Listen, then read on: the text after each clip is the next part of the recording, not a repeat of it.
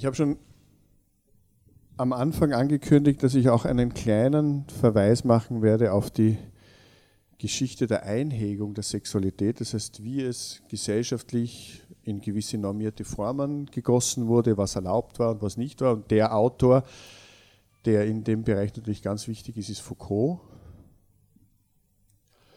der sich das aus einer philosophischen Sicht angeschaut hat und sozusagen sein wesentlicher Begriff in dem Zusammenhang ist natürlich der Begriff der Macht, der Begriff der Repression, der Begriff sozusagen, dass er das geschichtlich sich angeschaut hat, jetzt nicht nur, wenn wir von einem Oberhysteriker von, wie Augustinus sprechen, der federführend dabei war, dass das christliche Verständnis von dem, was Leiblichkeit, Fleisch und Sexualität ist, in eine ganz verquere Richtung gegangen ist. Die Körperlichkeit, ist das Teuflische? Ist das Böse?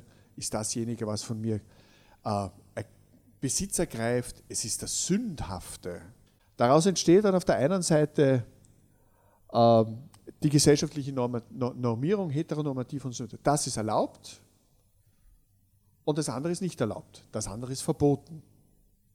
Und es gibt natürlich dann die Instanzen, die darauf achten, dass das Erlaubte und das Verbotene ganz klar voneinander geschieden wird, dass das eine nichts mit dem anderen zu tun hat. Und das ist das Wesen von Macht.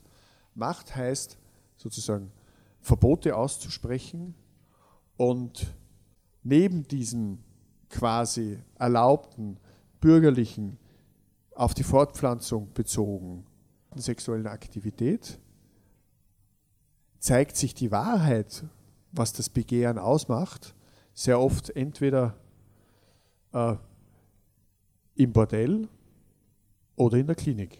Dort schlagen dann mehr oder weniger die Menschen mit ihrem Begehren auf. Das sind natürlich auf der einen Seite ist es der Bereich des Rotlichts, worüber nicht gesprochen wird, das in abgegrenzten Bereichen noch dazu schwer strafverfolgt eigentlich nicht stattfinden darf. Und auf der anderen Seite in der Medizin wird man dann konfrontiert mit Ergebnissen von sexuellem Begehren, das möglicherweise sich außerhalb der Norm bewegt hat. Das heißt, es läuft darauf hinaus, dass das, was Sexualität, dass das, was Erotik ist, äh, überwacht wird und dass es einer Disziplinierung durchgeführt wird. Und wir sprechen in einer modernen Gesellschaft ja permanent von dem Sex Sales und so weiter und so fort. Aber trotzdem ist ein ganz, ganz kleiner Teil offiziell erlaubt und das andere ist das Verbotene.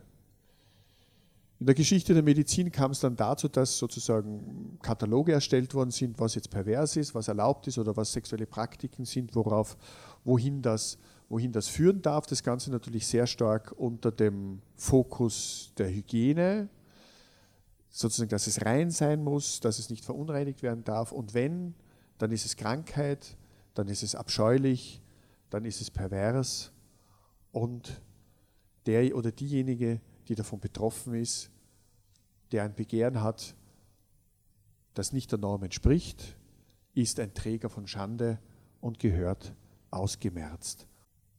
Und unsere empirischen Wissenschaften haben überhaupt kein Wort oder kein, keine Möglichkeit, sich dem, was sexuell, sich dem, was Erotik ist, zu nähern und darüber zu sprechen weil in dem, in dem Moment, wo ich es quantifiziere, bin ich von dem Einzelnen oder der Einzelnen von dem Begehren eigentlich schon weg und ich habe es einfach normiert und insofern durch die Abstraktion ist es etwas, das festgeschrieben ist, aber mit dem unmittelbaren Begehren und dem Bedürfnis des einzelnen Menschen nicht mehr sozusagen in Zusammenhang steht. Wir sind einem Wechselspiel von auf der einen Seite Begehren in den unterschiedlichen Formen, die erlaubt sind, und auf der anderen Seite eines Dispositivs, einer Normierung ausgesetzt, wo wir in den unterschiedlichen gesellschaftlichen Gegebenheiten, in die wir hineingeboren werden, in denen wir aufwachsen, mehr oder weniger ganz klar strukturiert vorgehalten bekommen, was erlaubt ist, was nicht erlaubt ist. Was gut ist, was schlecht ist, was böse ist, was schandhaft ist. Und das ist eine Form der Repression.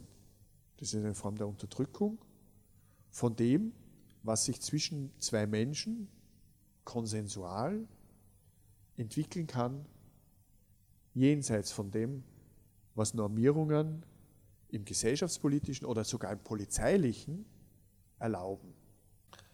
An zwei ähm, Emotionen möchte ich das jetzt noch ein bisschen näher erläutern, nämlich an der Scham und am Ekel.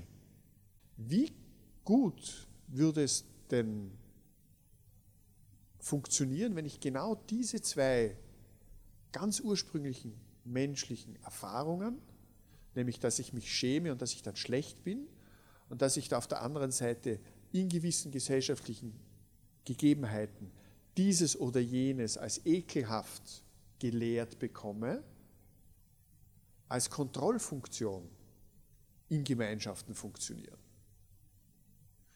Ich lade euch ein, ein bisschen die Ohren offen zu haben. Wieso ist dort etwas, wird, wird etwas als ekelhaft empfunden?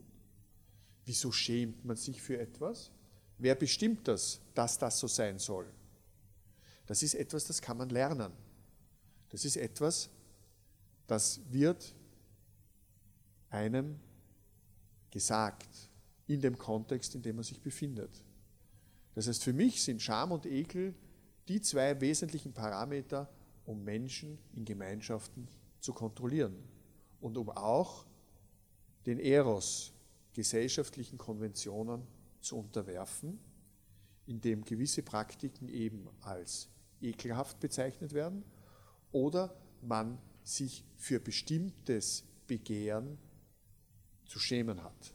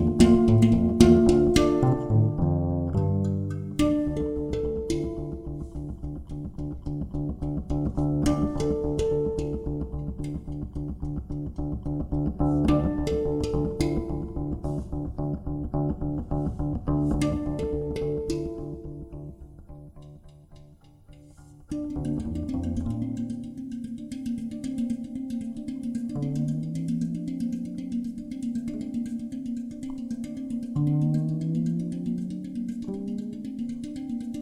you